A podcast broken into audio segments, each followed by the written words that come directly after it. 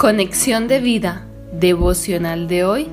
Él da mayor gracia a los humildes. Dispongamos nuestro corazón para la oración inicial. Amado Jesús, eres el máximo ejemplo de humildad. Siendo Dios, te despojaste a ti mismo, tomaste forma de siervo, te humillaste para hacer la voluntad del Padre te ofreciste voluntariamente en cada situación a fin de que el propósito de Dios se cumpliera a través de tu vida.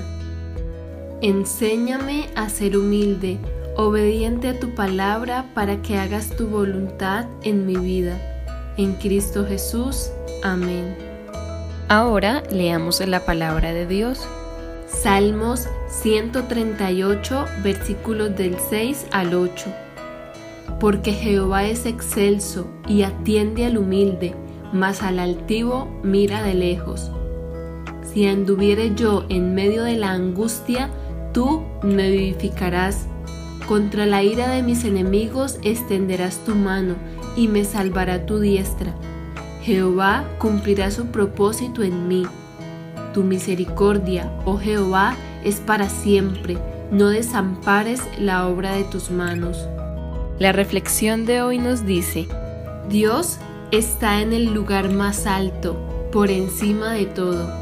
Sin embargo, habita y está cerca de los humildes para reavivar su espíritu y vivificar sus corazones.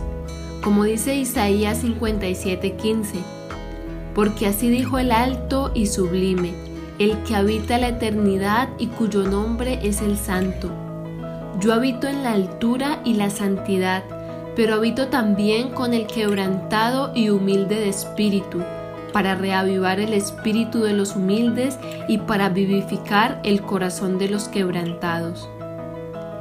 Se inclina a atender a los quebrantados de corazón, a los que reconocen su necesidad de Él.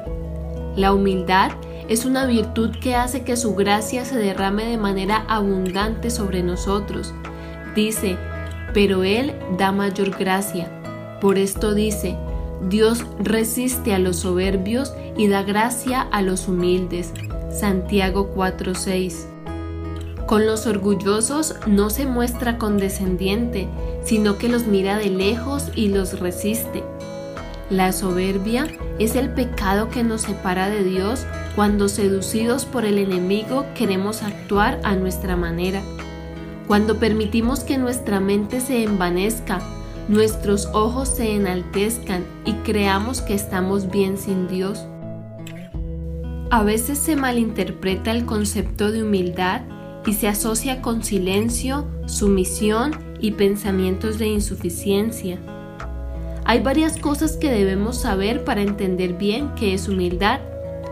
Primera de Pedro capítulo 5 versículo 5 parte A Igualmente, jóvenes, estad sujetos a los ancianos, y todos sumisos unos a otros, revestidos de humildad. Nos enseña que debemos someternos unos a otros revistiéndonos de humildad. Esto implica aprender a recibir amonestación o consejo y entender que nuestras opiniones no siempre son mejores que la de los demás es aprender a conocer nuestros límites y ver la gracia de Dios en la vida de otros. Nuestro enfoque debe ser humillarnos bajo la voluntad de Dios. Entendiendo esto, guardaremos sus mandamientos y no satisfaremos las expectativas humanas. La humildad no significa que debemos ser personas pasivas.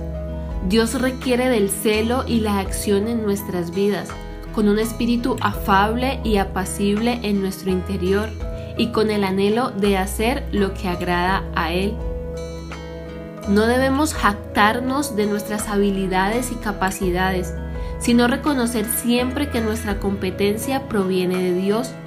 Si usamos nuestros dones es para la gloria y propósito de Dios cuando somos humildes, el Señor cumple su propósito en nosotros y mira a aquellos que tiemblan a su palabra y la obedecen. Por ello, Jesús es nuestro máximo ejemplo de humildad.